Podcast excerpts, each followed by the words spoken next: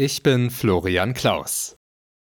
Außenministerin Baerbock hat der Ukraine bei einem Besuch in der Hafenstadt Odessa weitere Unterstützung zugesagt, sowohl mit Waffenlieferungen als auch bei dem Weg in die EU.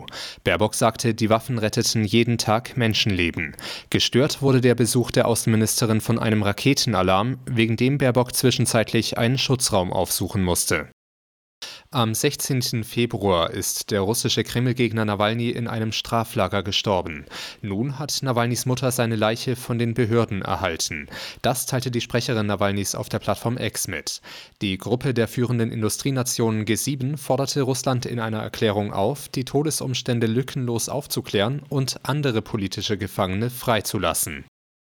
Bei der Berlinale in Berlin sind am Abend die Goldenen und Silbernen Bären verliehen worden. Der Hauptpreis, der Goldene Bär für den besten Film, ging nach Frankreich. Aber auch Deutschland konnte über einen Bären jubeln. Ein silberner Bär fürs beste Drehbuch geht an den deutschen Regisseur Matthias Glasner für das Drehbuch zu seinem Film Sterben, ein drei Stunden Mammut-Familiendrama mit vielen deutschen Stars wie Lars Eidinger oder Corinna Harfuch.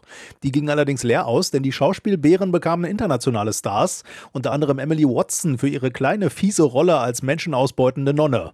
Den wichtigsten Preis, den Goldenen Bären für den besten Film, hat der Homie abgeräumt, eine französische Doku über geraubte Kunstschätze aus der Kolonialzeit, die nach Afrika zurückkehren. Onni Tochau, Nachrichtenredaktion.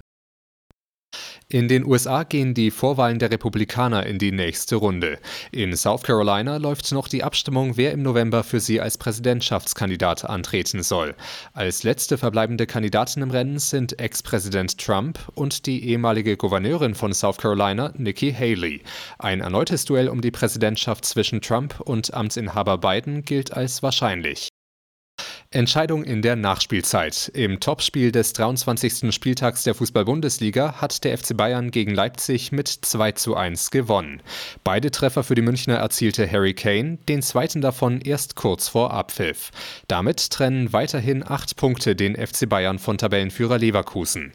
Die restlichen Ergebnisse Gladbach-Bochum 5 zu 2, Stuttgart-Köln 1 zu 1, Bremen-Darmstadt ebenfalls 1 zu 1 und Union Berlin-Heidenheim 2 zu 2.